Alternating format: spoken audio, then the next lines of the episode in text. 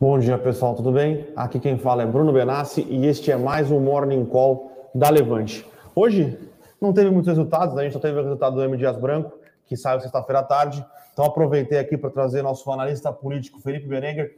E aí, Berê, tudo bem? Tudo bem, bom dia pessoal, bom dia Bruninho. Porque, como a gente bem sabe, muitos temas, é, muitas discussões nas últimas semanas é, envolvendo é, PEC dos precatórios, aumento do Bolsa Família, agora que vai chamar Auxílio Brasil, Auxílio Brasil, Auxílio Brasil. Uh, questões envolvendo orçamento, questões envolvendo uh, reforma tributária, que dizem que vai ser votado na terça, privatização do Correios, dos Correios, na verdade, né? Então, bastante coisa aqui para você, é, para a gente discutir com você, né, Felipe? E aproveitar que hoje, como eu falei, é um dia um pouco mais é, morno no cenário corporativo, não no cenário macro, pessoal, a gente já aborda isso é, rapidinho, mas nos próximos dias tem chance de tê-lo aqui, porque é uma chuva, uma... É, é uma chuva de resultados. Então aproveitei aqui segunda-feira de manhã para conseguir uma palhinha do que você está achando no cenário brasileiro, que está meio caótico, né? Tá, caótico, acho que o mercado voltou a colocar o risco fiscal aí no radar, né? Após alguns meses aí sem muito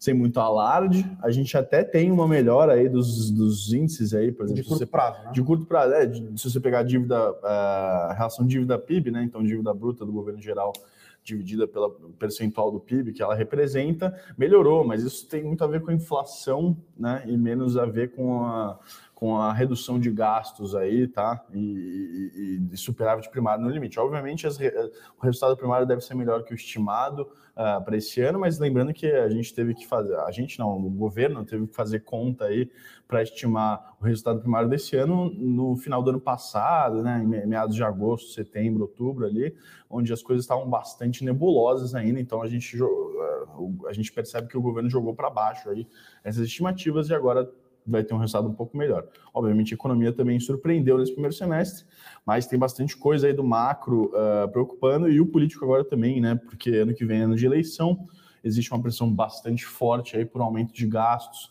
não generalizado, tá? Até porque o teto de gastos está aí para é, para prevenir esse tipo de, de medida de, do governo, né?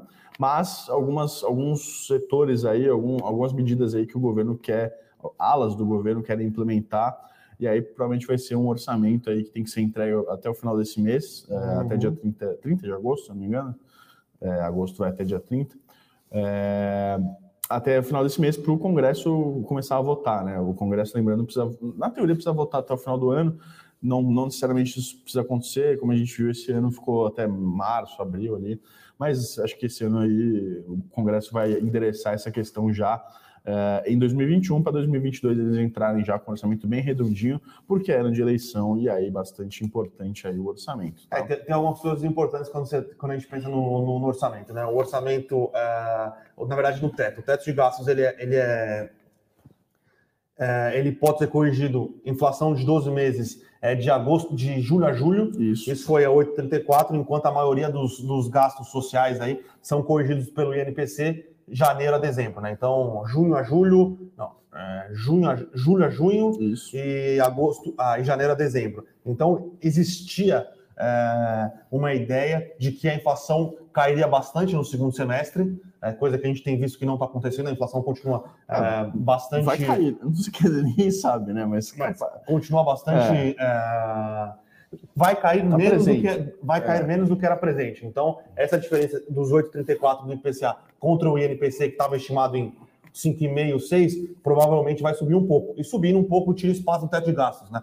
Porque você vai ter que corrigir é, o INPC mais alto, uh, então você tira um, uma parte do espaço é, do teto de gastos, é, seja para investimento, que, que, nos, que nos parece fazer mais sentido, né? É quando tiver esse tipo de espaço no teto de gastos, você usa para investir e não para aumentar é, gastos é, correntes, né? Então, o Bolsa Família é um gasto corrente, é, aumento de funcionalismo público seria outro gasto corrente. Uh, então, são coisas que uh, daria, teria espaço no ano de 2022, mas 2023 voltaria aquela questão de ter que comprimir ainda mais as despesas. Uh, tem um nome técnico para isso, despesas de custeio, né? Então, isso. ou de investimento, esse tipo de coisa. Isso. Então, é, É, a gente percebe, por exemplo, o governo querendo é, colocar em prática a isenção do diesel para o ano que vem. É uma medida aí uh, para, por exemplo, dar um assino para os caminhoneiros, né? Que sempre tem sempre uma questão aí, né? Ah, vai ter greve, não vai ter greve. Esse ano a gente teve alguns, uh, alguns burburinhos nesse sentido também. Ano que vem o, o, o governo estuda aí colocar a isenção do diesel, do diesel né? Uh, e isso custaria 26 bilhões de reais para os cofres públicos, tá? Então, isso é uma, obviamente não tem né, almoço grátis, como a gente fala, né? Então, isso seria aí uma das, das medidas eleitoreiras que teriam um custo fiscal aí relativamente elevado, tá? 26 bilhões não é, não é, não é desprezível, tá? Uh, o aumento do funcionalismo público, a gente teve 2020 2021 sem nenhum tipo de aumento, tá? Isso porque a gente teve aquela a PEC lá, foi uma das contrapartidas aí que o governo colocou uh, eh, para soltar auxílio para os estados e municípios, uh, congelar aí o aumento do, do, funcionalismo público em 2020 e 2021.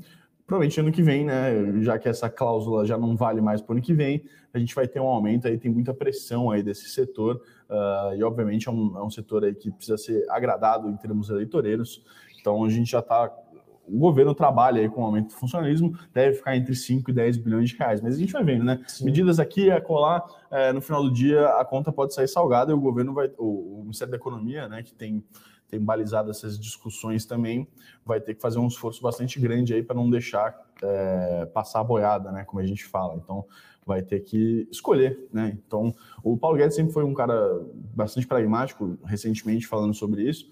Fala assim, olha, é uma escolha. Então, se a gente vai colocar aumento para o funcionalismo público, talvez não vai ter dinheiro para outras coisas, por exemplo, infraestrutura, tá? Então, isso aí o governo vai ter que dar um jeito de, de acomodar os gastos aí e esperando, o mercado espera, tá? Espera com, com ênfase, espera que não haja aí nenhum tipo de drible grande no teto, tá? Essa questão dos precatórios foi entendida como um drible no teto, tá? A gente vai esperar, a gente espera hoje, hoje a PEC, meia, né? envio da PEC, aprovado. exato. É, na verdade é enviado, né? enviado uh, a PEC dos precatórios, tá?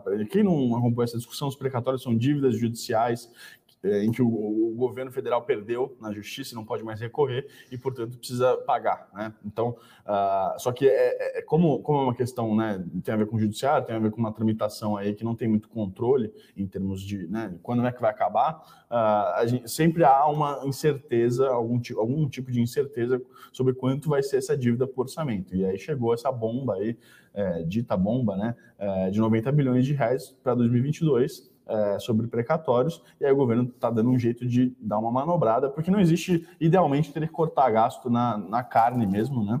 Para acomodar, só que a gente sabe que no orçamento isso não é possível, até porque o orçamento é muito engessado, porque a gente não tem, uh, agora em curto prazo, não tem mecanismos para fazer isso, enfim, várias questões, mas. É, a solução que o governo vai endereçar hoje com a PEC é parcelar aí essas dívidas, principalmente as dívidas mais, mais de montante mais elevado, tá? Então, se eu não me engano, uh, se a dívida é de até 450 mil, o governo paga à vista.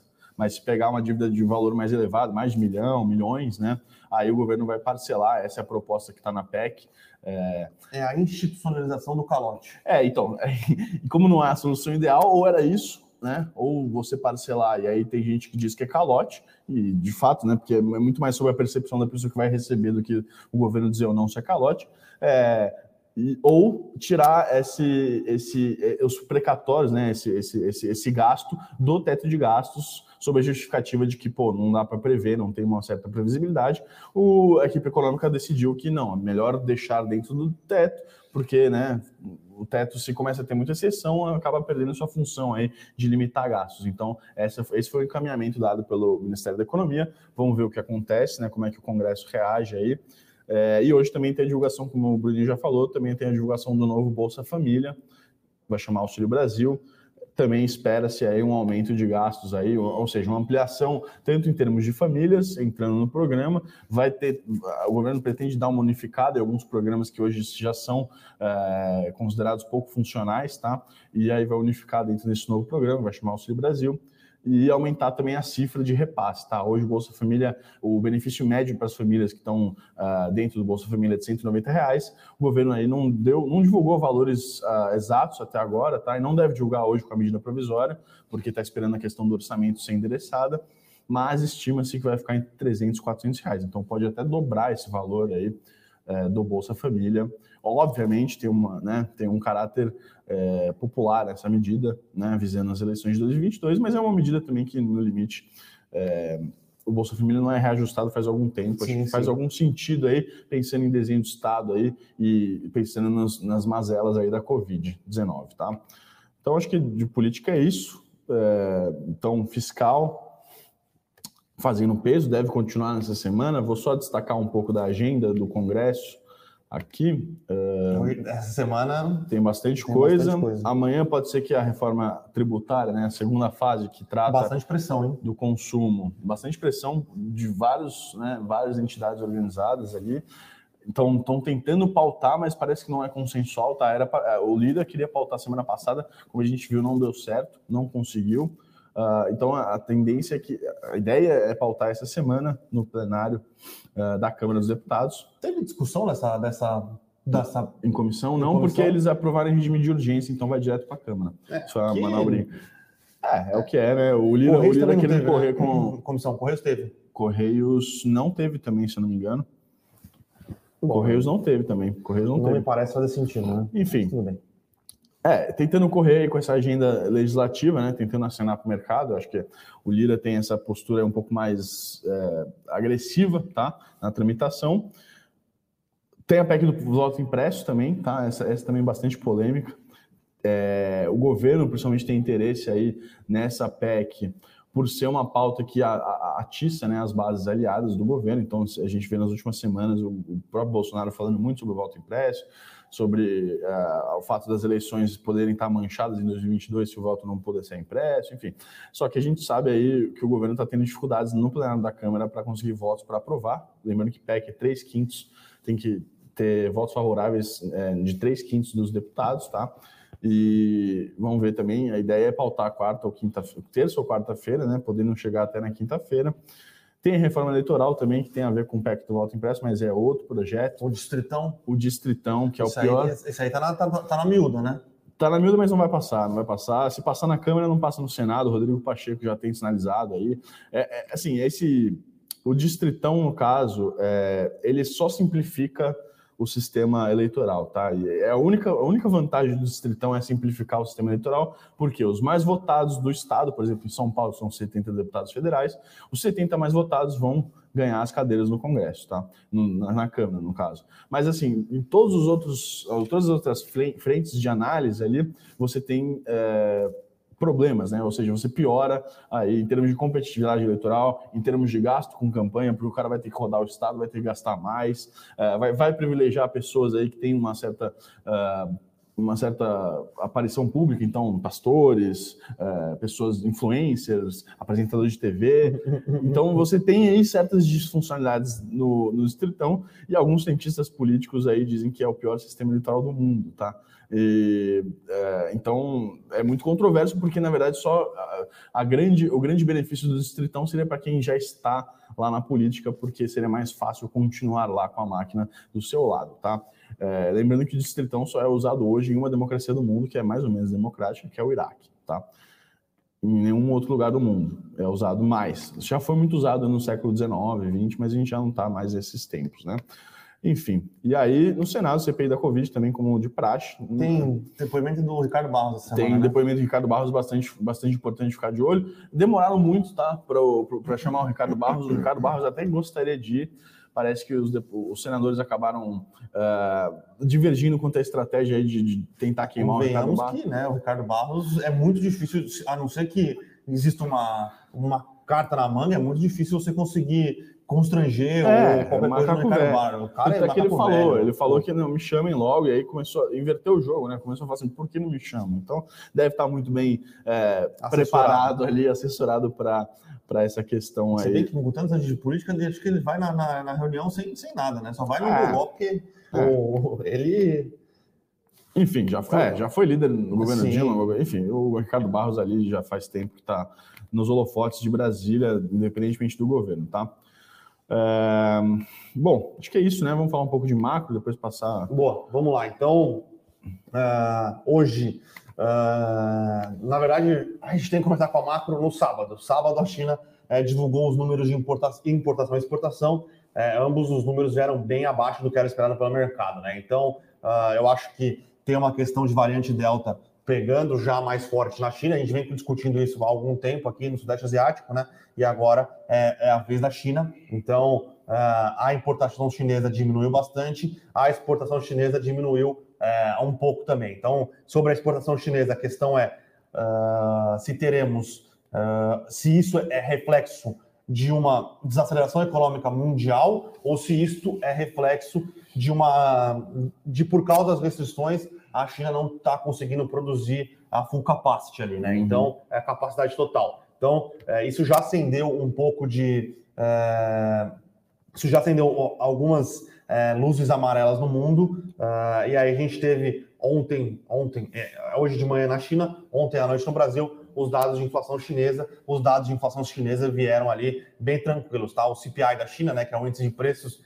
está variando 1% ano contra ano, é, e isso, algo que tudo indica, ajudou as bolsas chinesas subirem na madrugada. Por quê? Porque uma inflação controlada nesse nível permite que, a, que o, o, partido, né, que a, que a autoridade monetária chinesa, que é, é um partido no final das contas, é, é tenham ou adotem medidas um pouco mais estimulativas para que a China consiga é, não ter uma diminuição de crescimento tão forte, tá? Uhum. Uh, e aí pensando nisso, uh, diminuição, uh, alguns bancos já deram um, diminuíram as perspectivas de crescimento, crescimento chinês. Então, se eu não me engano, foi o JP Morgan, alguns outros bancos.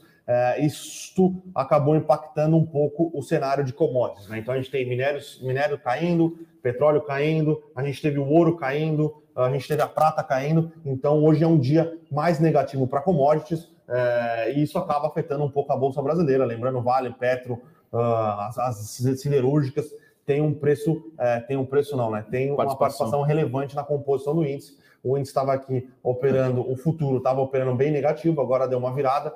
Ao que tudo indica que o Bolsonaro falou que ele vai diminuir o valor do Bolsa Família. Não posso confirmar, mas eu bati o olho aqui, parece que é isso. Ah, aqui, não. Mas o cenário macroeconômico mundial continua é, desafiador, tá? Na China, além dessa questão envolvendo uh, a, o, os novos casos de Covid, lembrando que a China tem uma política de zero, né? Covid zero por lá, e já tem algumas cidades fechando. Eu acho que tem uma questão um pouco mais envolvendo é, a sustentabilidade é, ambiental da China e é como a China ela quer controlar um pouco mais a, a produção de, de, aço e aí, consequentemente, você acaba é, diminuindo as exportações brasileiras e mundiais de minério de ferro, tá? A última vez que ela tentou fazer isso foi alguns meses atrás, não adiantou. Agora, num cenário de uma economia crescendo um pouco menos, um cenário de uma economia que tem uma crise de crédito, principalmente no setor de construção civil, parece que o cenário para o minério de ferro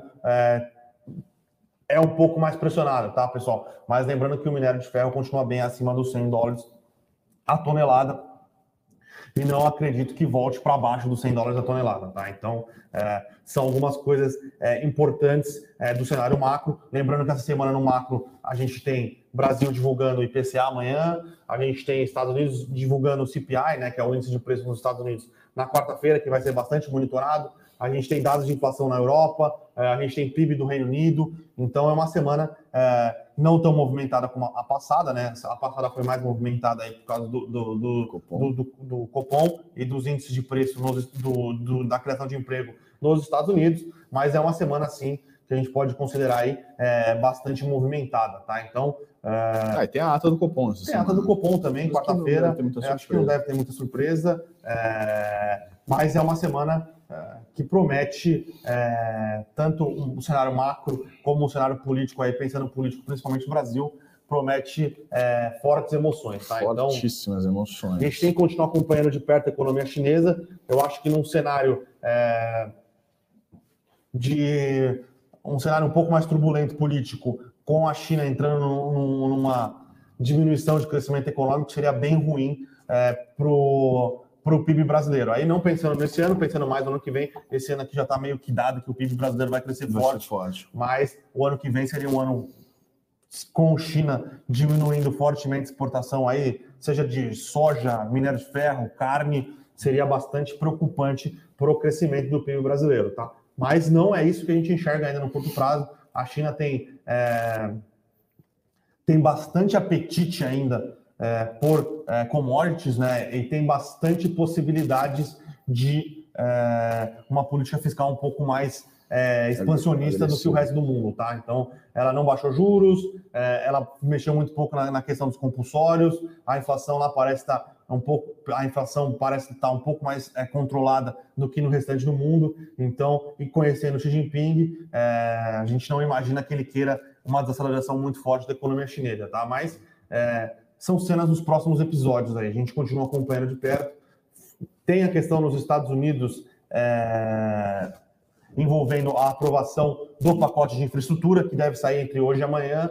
É, então, bastante coisa acontecendo no mundo aí, algumas coisas positivas, algumas coisas nem tanto, é, mas o, o, mundo continua é, muito pautado em coisas macro é, e coisas macros de curto prazo, né? Então, puta, é, é, muito difícil hoje você confiar 100% nos dados que são dados por causa de volatilidade, coleta de dados, mas qualquer coisa que venha positiva ou negativa, a oscilação das bolsas é, normalmente são muito fortes, tá? Então, puta, foi 943 mil vagas criadas nos Estados Unidos uh, na sexta? em julho, uhum. porém de, com uma diferença muito grande dos outros ADPs. Essa diferença normalmente não acontece, então é, é muita incerteza e o mercado continua é, muito é, suscetível a pequenas variações em, em, dados que não são confiáveis ou em dados que são é, aberrações estatísticas aqui, eu vou, vou, dizer entre aspas aqui, é, mas por que causa da base do por causa da base, a, a,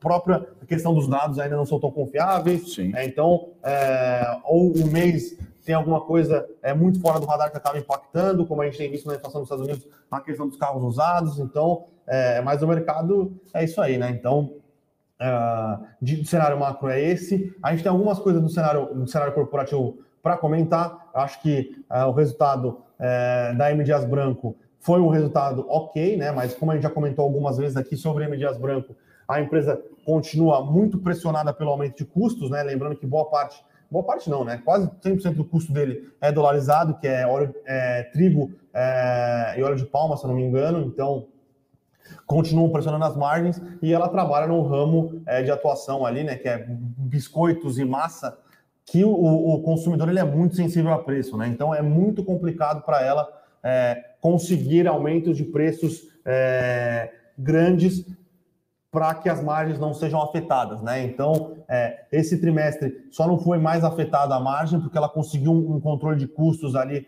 é, de, de marketing e de vendas, né? é, muito grande que o mercado tende a não acreditar que vai continuar aí nos próximos meses, né? É muito difícil acreditar que ela vai, vai continuar vendendo mais, ela tem vendido mais, né? É, com um precinho um pouco maior, sendo que é, sendo que ela não, não consegue passar preços. E, e, ela não consegue aumentar sua capacidade produtiva. Então a alavancagem operacional dela está é, tá bastante baixa, tá? Então, é, diferente do que a gente viu, por exemplo, é, na, na sideru, nas siderúrgicas. As siderúrgicas não só repassaram o preço, como aumentaram a alavancagem operacional e repassaram o preço acima do que foi o aumento do custo é, do minério de ferro, né? Então, é, M. Dias Branco, por ser um setor aí é, que você vai no mercado, você vai comprar o macarrão mais barato, ou a massa mais barata, ou a bolacha mais barata, ela não consegue. E foi o que a gente tem visto e o que a gente tem visto já alguns é, trimestres no resultado da M. Dias Branco, tá? Então, é, sobre M. Dias Branco é isso. Lembrando sempre, pessoal, é, a, o mais esmiuçado do, dos resultados estão no nosso Eu Com Isso. Quem ainda não é inscrito é, não sabe o que está perdendo, tá, pessoal? E aí a gente tem um, uma notícia engraçada no mínimo, tá? Então, Lores Marisa e Americanas estão negociando um. Uh, pareciam estar negociando uma, uma, uma fusão. Cara, uh, tadinho cara. E aí, coitado do cara, né? Um, um cara que trabalha no BTG provavelmente anexou documentos errados num, num working group, né? Num, num grupo de e-mails. Mandou para todo mundo. Mandou para todo mundo. E aí a, a Americanas teve que divulgar fato relevante, a Marisa teve que divulgar fato relevante. Provavelmente esse cara teve que divulgar o fato relevante para a família também, falando que não tem mais emprego. É, e é isso, era um deal que provavelmente estava mais ou menos acertado, lembrando que as a, a lojas americanas, é, por o, o, o, grupo controlador que é o 3R, ele não costuma é, deixar essas pontas soltas. Então, para estar tá rolando essa discussão, deveria estar tá ali é, tudo mais ou menos acertado. E agora, se as lojas americanas quiser comprar americanas, ela vai ter que, a Marisa ela vai ter que pagar um preço mais caro por isso, né? Então, é, são coisas que acontecem, pessoal. Né? Faz parte do jogo é, e o cara dispara um e-mail errado. Paciência, né? Acontece. É, é, outra, outro fato relevante aqui, a gente comentou isso na sexta-feira, a gente comentou um pouquinho mais por cima, mas é a aquisição da JBS da puta, velho, Rio On Aquaculture, né? Que é uma empresa é, que faz tem um nome técnico aqui, a, aquicultura, eu acho que é, né? Que ela, ela, ela cultiva salmão, é... ela cultiva salmão em ambientes controlados, né? Então é, é, uma estratégia interessante, como a gente falou na sexta. É, a JBS agora ataca mais uma marca forte, é, mais uma marca estabelecida naquela meta de ter 10 marcas globais de proteínas faturando um bilhão de dólares cada uma, né? Então é, vamos ver, é, a JBS já tem um conhecimento muito grande do mercado australiano, né? Ela tem a JBS é, com operações lá em bovinos, ovinos, suínos, vegetal, né? Também. O vegetal é na Europa. Ah, inclusive, é, ela fez a aquisição de uma empresa de suínos na Austrália este ano, a Vivera. É isso mesmo. E a, é que a, o nome da, da empresa australiana, que é, a, é Rivela, se eu não me engano, ou Ri, é, é, um nome, é um nome parecido, tá? Então, a JBS nessa, é, continua nessa missão aí de se, se tornar uma, uma, uma, empresa de proteínas, de alimentos, na verdade, hoje em dia já é uma empresa de alimentos global, com marcas globais é, e com, uh, com proteínas que em ciclos diferentes ao redor do mundo e que uh, se complementam, né? Então, se a carne estiver muito cara em algum lugar, ela vai estar barata em algum outro lugar por causa do spread. O frango é complementar à carne quando a carne aumenta. É, então é, é, bastante coisa, tá? Uh, e a última é, e a última notícia aqui que a gente comenta é a XP entrando no mercado de plano de saúde, né? Então a XP ela fez uma parceria com uma empresa é, de benefícios, né? Um, um, então, a ideia da XP agora é criar um marketplace para que as prestadoras de plano de saúde, né? Então, a Bradesco, sei lá se a Bradesco vai querer, ou a Qualicorp, a GNDI, é, a Apvida, a Unimed, ofereçam seus planos de saúde dentro desse marketplace. É, é, um, é um marketplace que vai ser grande, né? E, e, e aparece mais uma estratégia relevante da XP, mais uma estratégia que a gente considera interessante e é mais uma é, possibilidade de diversificação de receitas da XP. Lembrando que a gente acha que o setor de, de o, é, o crescimento nos agentes autônomos, né, que é o take rate, que é o quanto é cobrado por quanto a XP consegue gerar de receita dentro de quanto ela tem de custódia, a tendência é esse número diminuir conforme as plataformas mais concorrentes forem crescendo, é, mais o serviço for comoditizado, né? Que no, no, restante do mundo esse é um serviço bem comodi, comodiz, comoditizado, é, comoditizado é, então e a XP conseguindo é, evoluir aí nesses é, nessas outras fontes de receita, então ela tem crédito agora, ela tem o cartão de crédito, ela tem essa questão de seguros, ela tem uma questão de gestão, é, de, gestão de recursos mesmo. então, parece ser bastante interessante. Obviamente, o impacto vem num prazo maior, para até fortalecer aí a marca, é, conseguir realmente mostrar a que veio, mas parece ser uma estratégia bastante interessante por parte da XP. Beleza. E, pessoal, uh, vamos às perguntas dos senhores. É, pedir ao pessoal aqui o decoro no chat, sem paixões políticas, por favor. É, o pessoal está discutindo. Deixa eu fazer uma pergunta para você, Felipe. É, a gente tem visto aí nos últimos é, nos últimos dias, principalmente, aí no, o, o, Eduardo Leite é, surgindo com uma, com, acho que força, com o apoio de alguns setores da sociedade, aí, inclusive a, apoio de alguns setores do, do, do mercado. É, como é que a gente, a gente não, né? Porque eu não vejo nada, mas como é que você enxerga essa ascensão do, do, do Eduardo Leite? Uh, é algo que pode tentar rivalizar com o com, a, com o Bolsonaro e com ah, na eleição de 2022? É, e, obviamente, ele precisa passar do Dória é. é, nas prévias do, do, do, PSDB, que acontece essa semana, se eu não me engano, né? Isso que eu ia falar. Sim, não, a PSDB, as prévias só em novembro, na verdade. Novembro. Mas acho que hoje é a definição, essa semana é que é a definição acho do. As pré-candidaturas, as candidaturas acho que essa semana vão ser divulgadas. Tem,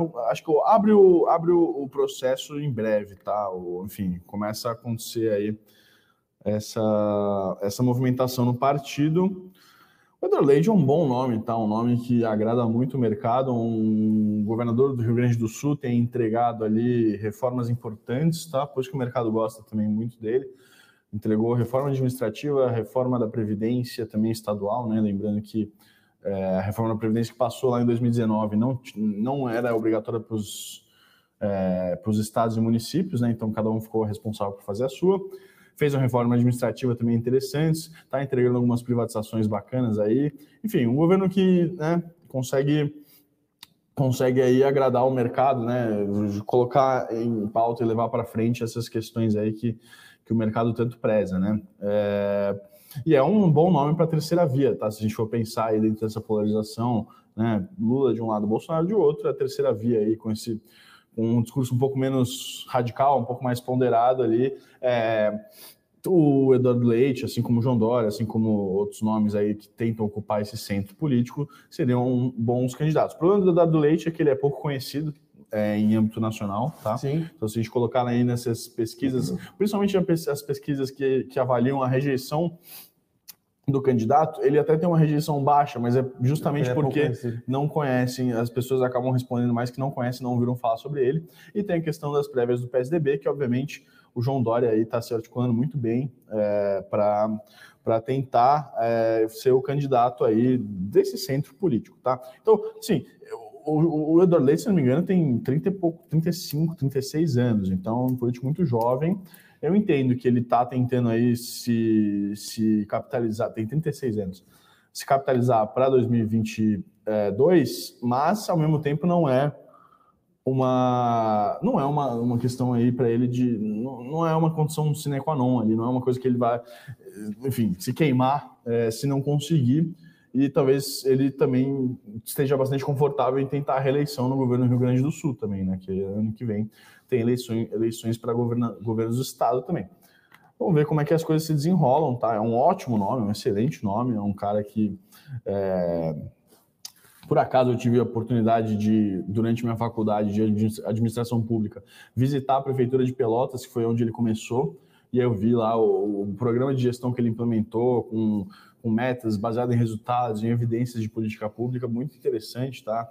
Inclusive, ele fez até a sucessora dele também lá. É, enfim, é um cara bastante gabaritado, uma cabeça nova aí para política. Espero que ele consiga aí, pelo menos se não for agora, ter novos voos aí daqui para frente. Acho que o Brasil só tem a ganhar com esses nomes aí. E o Eduardo Leite, obviamente, aí colocando na balança, ele foi lá e apoiou o Bolsonaro em 2018.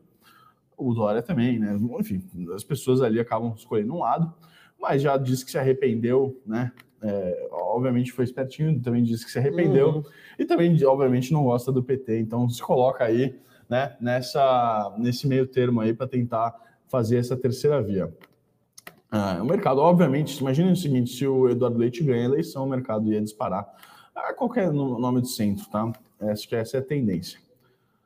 É... Ah, vamos lá, hoje tem o pessoal, sempre que a gente, sempre nós, nós te trazemos por aqui, o pessoal fica fervoroso nos comentários aqui. Então, vamos fingir que não estamos lendo os comentários mais fervorosos. Ah, tudo bem, deixa o pessoal uh, comentar. Marcos um Gomeira aqui, qual a opinião para o resultado de bife, por, por gentileza? Lembrando, Minerva divulga os resultados hoje. Uh, eu acredito que o resultado vem positivo. Uh, a questão é que o mercado, o que a gente também está em dúvida, o que a gente quer é, analisar mais de perto, é como estão os spreads, como está a capacidade utilizada. É, das, do, do, dos açougues, né, dos frigoríficos é, aqui no Brasil. Né? A gente lembra é, que no último trimestre o resultado de Minerva foi bom, porém é, teve bastante pressão por causa dos spreads. Né? Então, lembrando que é, os frigoríficos, pensando mais em Minerva e Marfrig, que não tem é, uma questão de. É, não tem uma diversificação tão grande como a JBS,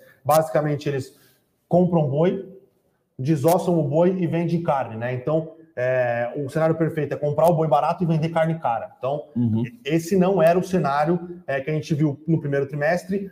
Obviamente, a Minerva é, ela tem participação relevante na América Latina, é, onde, a, onde estava é, num cenário é, de spread um pouco maior e eles conseguem bons preços vendendo para a China, né, em dólar. Então, é isso que a gente quer ver no resultado da Minerva. A gente acha que o resultado vai vir ok, vai vir positivo, mas nesse trimestre a gente espera que JBS tenha um resultado um pouco melhor e a Marfrig, é, por ser uma empresa, é, eu diria que é, é um player puro de proteína, com exposição muito forte aos Estados Unidos, que está num ciclo melhor, talvez tenha o melhor resultado das três aí, é, mas a gente ainda acha que as três empresas é, têm perspectivas positivas e cada uma vai performar melhor em algum ponto, né?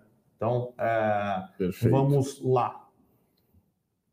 O, o Márcio Wick aqui perguntando se a CSN vai ser atingida pelas forças da China. É, Márcio, é, é, uma questão que a gente vai precisar entender como vai estar o mercado de construção, é, de construção civil no Brasil, não, né? Como vai estar a indústria no Brasil, principalmente é, o aço plano, então é carro, é linha branca. É, o resultado da, da CSN hoje é, também tem uma questão bastante relevante das exportações da CSN Mineração. Esse sim é um resultado que depende bastante da China, tá? É, mas, ao que tudo indica, a CSN Mineração continua sendo bastante é, rentável com minério de ferro a 130 dólares a tonelada. a CSN é, continua com, com é, boa utilização dos altos forno, bons, é, muita é, demanda por aço, então a gente ainda acredita que, tal, que os resultados vêm bom. Talvez agora o pico de rentabilidade tenha sido atingido, o que não indica é, que a empresa vai enfrentar problemas mais para frente.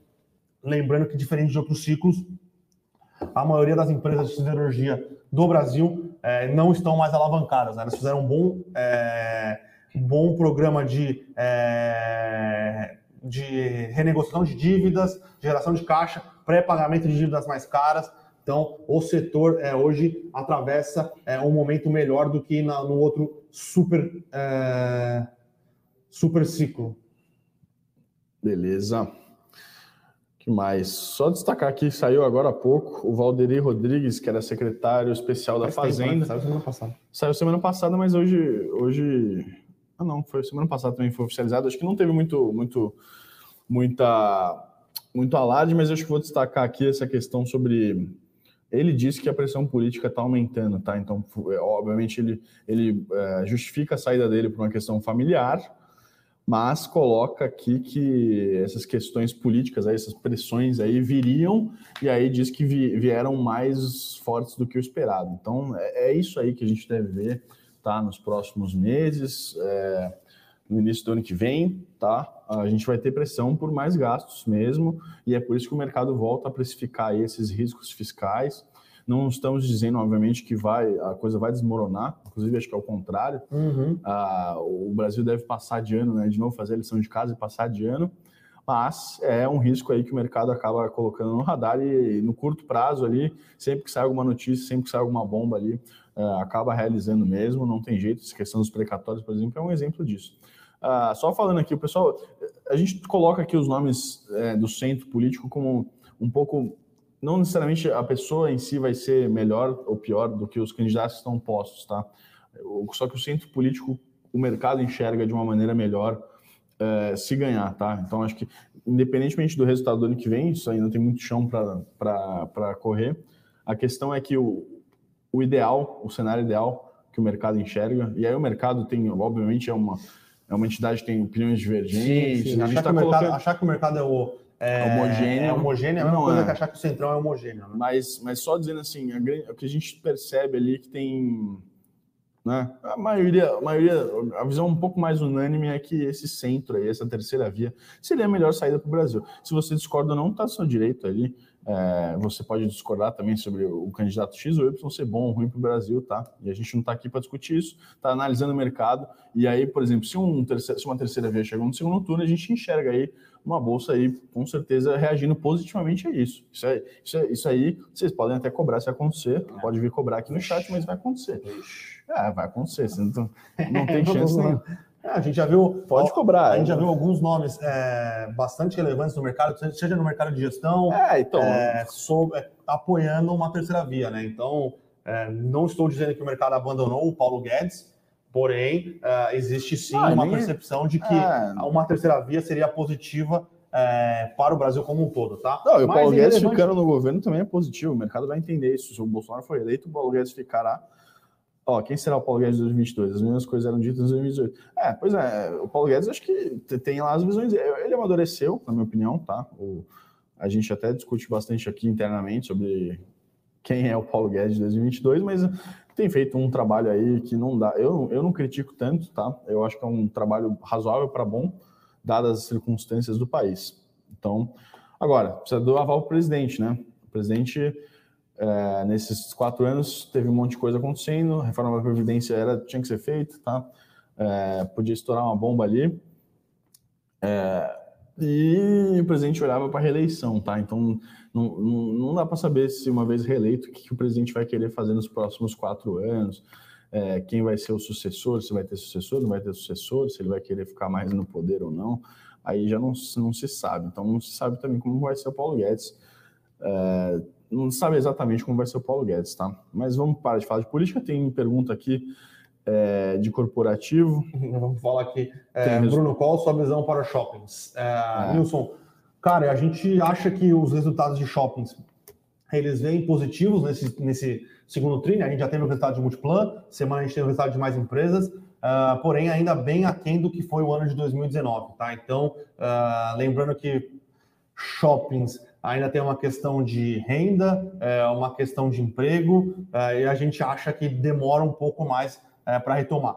Tirando isso, parece que quem quiser comprar essa posição e carregar é, por um prazo de tempo um pouco mais, é, um pouco mais longos, e assim também pode ser para alguns fundos de shopping, para alguns fundos de laje corporativa, é, parece fazer sentido, tá? Mas eu ainda acho que os resultados vêm um pouco pressionados melhores do que o, do que o mercado espera, né? Até porque uh, ficou muito difícil fazer previsão de receita de shopping, de inadimplência, por causa de tudo que envolveu a pandemia, mas eu ainda acho que demora um tempo é, para recuperar o que foi 2019 e para, na verdade, é, não é um problema só de recuperar 2019, né? É se projetar o que seria 2020 ou 2021 sem pandemia. Então, chegar nesse, nesses valores é, demorariam é, demoraria um pouco de tempo, tá? Mas para quem quiser comprar e, e carregar por um, por um período de tempo aí um pouco maior, eu acho que existem ativos é, interessantes, alguns ativos interessantes ainda, tá? E construção civil vai na mesma linha? Uh, construção civil, é, Júnior, aqui eu acho que existem algumas coisas que a gente precisa uh, entender, tá? A gente já viu algumas, as empresas de, de média e baixa renda com margens mais pressionadas, elas vão ter problemas para repasse de preço, Uh, elas não têm a flexibilidade que o pessoal de média e alta renda tem. A gente viu no resultado da JKSF que ela enfiou o preço mesmo e dane-se, dane os caras compram. É, a margem até melhor. Agora, a, e a questão de, do, do médio e baixa renda, é, apesar de aumentar vendas, uh, eles estão eles com a margem um pouco mais pressionada. Tá? Então, este é, é um ponto que, que a gente tem que ficar atento. Uh, média e alta renda a gente tem que ficar, é, continuar olhando a questão é, da disponibilidade de crédito, tá? Uh, com, com o Selic subindo, é, ainda mais na velocidade que subiu, subiu, talvez os bancos ainda não tenham tido tempo de fazer esse ajuste para o crédito, mas o crédito tende a ficar mais caro, tá? Não tão caro, mas porém vai diminuir um pouco a affordability, né? A affordability nada mais é do que quanto aquela prestação para o financiamento cabe na parcela. Né? Quanto maior os juros, maior a parcela, menor a capacidade, menor a quantidade de pessoas que são elegíveis a um crédito imobiliário. Então a gente tem a questão de pressão de margens, é uma questão que talvez pressione um pouco mais o, o, é, o crédito, né? a disponibilidade é, de crédito para o financiamento imobiliário. E aí tem algumas questões que a gente vai ter que olhar. Teve muita empresa de construção civil que aumentou muito seu land banking nos últimos anos, pagando caro. Então, vamos ver como é que esses projetos vão sair, vamos ver como é que vão ser as margens desse projeto. É, eu não acho que é um cenário tão simples para a construção civil, pensando que é, uma, é, um setor de ciclo longo, e o ciclo longo no Brasil principalmente levando em, em, conta 2022, que é um ano de eleição, que é um ano que ninguém sabe o que vai acontecer, um ano é, com um processo de aumento de juros, é, deve manter o setor aí um pouco mais é, sobre, sobre o holofote, sobre os holofotes, tá? Mas sobre os holofotes de tentar entender o que vai acontecer, tentar entender qual vão ser os grandes ganhadores é, e tentar entender se o, a, as construtoras que fizeram IPO não cometeram os mesmos erros de 2000, 2008, se eu não me engano, 2009, quando fizeram os IPOs, que vieram para o mercado, captaram recursos, saíram comprando terreno a rodo e boa parte dessas, desses, desses desenvolvimentos aí ou não deram certo, ou não foram rentáveis, é, e as, acontece, né? Uh, é isso aí. O Luiz Carlos tem uma dúvida interessante: o mercado deve trocar commodities por outros setores? Luiz Carlos, eu acho que o mercado pode sim fazer um rotation é, de commodities para outros setores aqui. Então, uh, shoppings, a gente está tá vendo subindo bem hoje, é, proteína animal, é, eu já falei algumas vezes, prote... commodities aqui eu considero Marfrig e Minerva, JBS eu considero um outro, um outro bicho, mas a gente está vendo aqui Marfrig subindo forte, é, Minerva subindo forte, a gente tem visto é, Pão de Açúcar subindo forte aqui, é, shoppings, alguma coisa de vestuário de moda, eu acho que pode voltar a ter é, um rotation de commodities para um, um trade de reabertura, é, principalmente por causa dos resultados que foram bons resultados aí apresentados pelas empresas que já divulgaram e devem ser é, bons resultados aí é, nos próximos meses, tá? mas eu não acho que o call de commodities está descartado. Tem um pacote de um trilhão de dólar nos Estados Unidos, é, tem um pacote, é, tem um pacote não, mas a China deve vir com alguma medida é, para não é, impactar o, para não ter um impacto muito forte é, de desaceleração econômica lá. Lembrando que a China é, é uma ditadura, então a economia crescendo menos do que o povo espera aumenta pressões populares, tem a questão envolvendo Hong Kong também. Então, é, eu não acredito que o Xi Jinping vai deixar essa peteca cair. Melhor, deixar, uh, melhor fazer crescer do que. Né? Exato. Uh, e aí o Valentim tem uma pergunta. Bruno, você acha que Suzano virá com lucro ou virá com prejuízo? Puta, Valentim, é uma questão é, interessante, mas é uma questão que a gente já comentou algumas vezes aqui. Eu não olho lucro de empresa de commodities, tá? Eu olho geração de caixa, EBITDA, e eu acho que a geração de caixa e o EBITDA da Suzano vão vir bastante positivos é, nesse trimestre, tá? Então, ela deve ter, inclusive, deve deixar de queimar tanto caixa por causa do seu hedge. Lembrando que a Suzano ela faz hedge vendendo dólares, então é, porque ela tenta fazer uma questão de controle de fluxo de caixa, dar uma previsibilidade maior ao seu caixa. É, e como o dólar foi a cinco reais, se não me engano, que fechou o dólar no trimestre. A Suzano é, tinha um dólar vendido a um, a, um, a um preço médio maior. Eu acho que a Suzano vem com um resultado positivo aí. É, e aquilo que a gente fala aqui algumas vezes, Suzano, Clabin, são players que eu acho que a gente, que a gente considera de longo prazo, tá? Uhum. Uh, mas esse resultado pode ser um divisor de água aí, pensando principalmente nos próximos meses de negociação é, para as ações da Suzano, tá? Mas para o longo prazo, nossa visão continua intacta. É uma empresa muito bem tocada, é uma empresa que tem uma preocupação de SG muito forte, é uma empresa que, que investe em tecnologia, que tenta é, levar celulose ou desenvolver produtos à base de celulose para outros é, setores de atuação, né? Então, ela quer aumentar a utilização de celulose é, no setor têxtil, no setor de plásticos. Então, é, um case que a gente considera bastante interessante, pensando num prazo um pouco maior. Aí o pessoal aqui está perguntando de Raizen. Uh, vamos ver, pessoal. A gente gosta do case, mas como a gente falou, está subindo. A gente acha que é um case de longo prazo, tá? Então, uh, ah, o, o, IPO saiu uh, na, no low da faixa, ainda talvez um preço um pouquinho caro, é, e o mercado agora está esperando para ver como vão ser é, os próximos resultados, mas a, a Raizen captou dinheiro é, para o longo prazo, né? Para investir no etanol de segunda geração, para investir um pouco mais nas suas usinas, para ganhar eficiência. Então a gente acha que os ganhos vêm no longo prazo. Beleza. Aí o Júnior tem uma pergunta: Cirela deve continuar andando de lado e deve preservar caixa sem distribuir tanto dividendo como estava. Júnior, é... a Cirela distribuiu bastante dividendo nos últimos anos, no, na verdade no último ano, aí pensando, por causa dos IPOs, né? Então, ela fez IPO de algumas subsidiárias, se não me engano, três, a Curi, a Lave e a Plano e Plano. Isso fez com que uma geração de caixa é, é, extraordinária fosse é, viesse para dentro da empresa E aí nada mais justo do que distribuir para os acionistas. Mesmo que o cenário fosse positivo, a gente não acreditava que a, que a Cirela continuasse é, a ter uma distribuição de dividendos como ela teve, tá? Foram eventos extraordinários com a venda de participação das empresas que ela tem, tá? Então, é, é, é isso. O Eduardo aqui perguntando se a gente já, já. falou de M Já, Edu, a gente falou, puta, eu não lembro, não foi no começo do qual, foi um, um pouco mais pela metade. É, uns 10, 10, 10 e 20, é, 10 e 25. Aí o Felipe tem uma pergunta. Felipe, o problema da Bolsa são atrapalhadas, o, o Vini, são atrapalhadas da Bolsonaro? Cara, Vini, eu acho que não é só isso, não, tá? Eu acho que tem várias coisas que atrapalham a relação institucional. Hoje no Brasil é bastante complicado, então é executivo atacando é, judiciário, é judiciário atacando executivo, é legislativo. É, eu acho que tem um problema grande no legislativo, tá? O legislativo ele andou com algumas pautas de maneira rápida, atabalhoada. É, tem a questão da, do, dos precatórios aí, na questão dos precatórios não, tem a renegociação do refis que foi passada, passou, é, passou a boiada, então tem algumas coisas, eu acho que não é um problema é, só do Bolsonaro, é claro que algumas declarações e do jeito que ele dá algumas declarações acabam atrapalhando um pouco a relação entre os poderes, mas todos os poderes ali não tem santo, tá? Então eu acho que é, é Tá, o Bolsonaro pode falar o que quiser se, se as pautas que importam para o mercado andarem da forma, da melhor forma, né? Sim. Acho que tem algumas coisas que ficam um pouco mais confusas. Por exemplo, a própria reforma tributária, ainda que agora houve alguns ajustes, quando, como ela foi apresentada, foi extremamente desagradável para o mercado, tá? Então, é, tem muito mais a ver com, com o processo político e com, com, com, com, a, com, com os resultados que o governo vai entregar no final do dia, tá?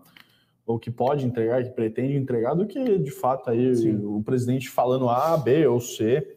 É obviamente aí tem que ficar de olho no que fala, porque às vezes dá umas indicações para onde vai, para onde não vai, né? É, Aliás, está falando agora, falando em presidente, chegou, falou, chegou lá, né? Falou que vai dar o reajuste no mínimo de 50% para o Bolsa Família. Então, se a gente pegar 190 já é, com já, já é menos 275. É, no mínimo 275 reais, lembrando que a gente está prevendo aí entre 300 e 400 contos reais, né? Conta, Conta é, é, é, é conversa de bar. É, mas eu acho que a, que a, relação institucional entre os três poderes no Brasil está bastante complicada. É, eu não acho que é, é, só uma questão envolvendo o Bolsonaro, era uma relação complicada já há algum tempo. É, existe uma politização das decisões judiciário, do judiciário que vem de algum tempo já. Isso atrapalha. Uh, e isso é isso. O Bolsonaro ele só é uma, é uma é uma faísca a mais em relações que já vêm complicadas de, de, de, algum tempo. E o que mais preocupa, na minha visão, e aqui é a minha visão, tá? É como as propostas é, e como está sendo discutido é, as reformas no legislativo, tá? Para mim, pouca discussão, é, pouco estudo, é, pouca transparência, e aí eu acho que, por exemplo, a reforma tributária, que a gente tinha uma proposta bastante interessante na PEC 45, era 45? 45. Que tinha, é, foi discutido em comitê, tinha um parecer robusto, é, foi deixada de lado para a gente andar com uma PEC, é, uma PEC quebrada, uma PEC que não é resolve PEC, né? problemas. Né? Na verdade, nem é PEC, é, uma, é, uma, é um propósito de lei. Uh, e é isso.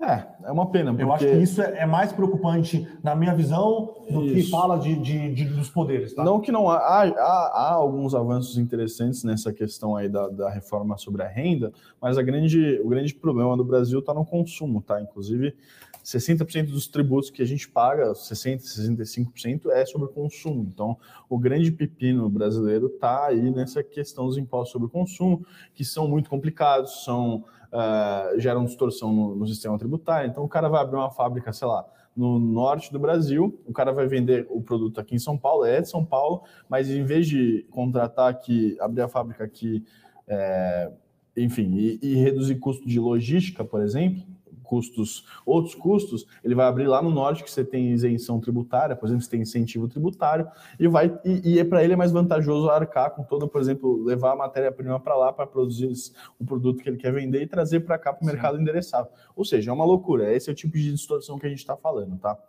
Então, é, é isso, né? Mas assim, vamos progredindo, tá? Então, inclusive a bolsa subindo agora 0,40, 0,39% aqui na tela, renovando as máximas históricas. O commodities caindo é um, é um, é um bom pois é. indicativo é. aí. Parece que bancos e elétricas... Bancos, bancos está subindo bem aqui, eu estou vendo aqui, Itaú subindo mais 1,50, Bradesco subindo 1,24, é, Marfrig, Pão de Açúcar, Minerva, JBS, BR Foods e a Cirela aqui é, são as maiores altas, tá? É, então... É, e pô, Petrobras cai no 1,20, Vale cai no 1.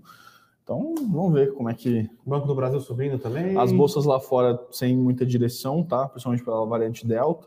Nasdaq subindo, Nasdaq subindo quase nada e S&P subindo, caindo um pouco. É, então, sem direção. Eu vou até aproveitar aqui para falar um pouco do nosso trade dos cinco dias, que inclusive é tocado por esse belo. Opa, é ah, esse lado aqui, ó. Esse grande, grande analista, Henrique Cosolino, ele está com vários gráficos ali na tela. Você vê que ele, ele é o nosso especialista ali em análise é, gráfica, análise técnica, alinhando aí os fundamentos técnicos com a análise fundamentalista. E hoje a gente tem aí o trade dos cinco dias, é, só hoje, tá? Porque a gente ele começa a uma semana né, indicando as operações. Isso é, isso é uma estratégia de curto prazo, tá? É, começa indicando as operações e aí, hoje a gente está tá liberando aí a venda, porque é hoje que ele vai indicar as operações. E aí, terça, quarta, quinta e sexta, sexta-feira encerra as operações aí, faz o saldo da semana. Então, lembrando que é só hoje que a gente vai ter essa promoção aí é, sobre o trade dos cinco dias. Então, quem tiver interessado, a gente vai deixar o link aí na descrição. É, quem gostar dessa estratégia de curto prazo aí, é, lembrando que, pô, com uma bolsa um pouco mais volátil, também a gente pode ter algumas oportunidades Sim. muito interessantes aí. Uh, e o Henrique é super competente aí para ajudar vocês nessas operações, ok? Boa. Felipe, sempre um prazer tê-lo aqui, né? Todo meu. O pessoal fica, fica eu mais. Gosto. Quer dizer que eles gostam mais, que eu tô é, aqui, entendeu? O pessoal fica mais. O importante uh, é quando engaja. Mais ativo no, no no nosso chat aqui, todo mundo defendendo a sua posição. Pessoal, lembrando sempre que defender a posição com respeito será sempre aceito, perder a linha não será, ok? Então, uh, é isso, Felipe. Sempre um prazer tê-lo por aqui. Todo Vamos acompanhando essa questão, principalmente, eu acho que uh, questão envolvendo o orçamento para 2022, acho que é o principal ponto de atenção. Uh, e continuamos acompanhando aqui. Isso, o Vini, só complementando o que o Vini falou aqui, se as empresas estão fazendo o papel delas Cara, Vini, a gente tem olhado a maioria dos resultados e a maioria dos resultados tem vindo muito bom, tá? Aumento de lucro, aumento de margem, é... e é isso mesmo que as empresas têm que fazer. O problema é que às vezes o macro acaba pesando um pouco mais, principalmente é, quando você coloca um juros de, de, longo prazo um pouco maior, a hora que você vai trazer é, esses fluxos de caixa descontados, você acaba penalizando um pouco mais as empresas, tá? É, e sempre vai adiantando, né? Sim. Porque o macro ele acaba dando uns passos do que pode ser para frente. Sim, né? é isso. Mas as empresas no Brasil com bons resultados, sim, tá, Vini? Então, pessoal, é sempre um prazer tê-los por aqui. Voltamos amanhã. Amanhã já começa, hoje, na verdade, né? Então, a gente tem Minerva, Cirela, se eu não me engano. É, sei lá. Resultado para dar e vender. Uma, tem uma pancada de resultado. É então, amanhã a gente volta aqui comentando os resultados. Essa semana aqui vai ser bastante é, intensa. E corporativa, né? Beleza? Pessoal, obrigado aí. Queria agradecer a todos que nos acompanham. Bons é sempre um negócios. prazer inenarrável tê-los por aqui e até amanhã. Tchau, tchau.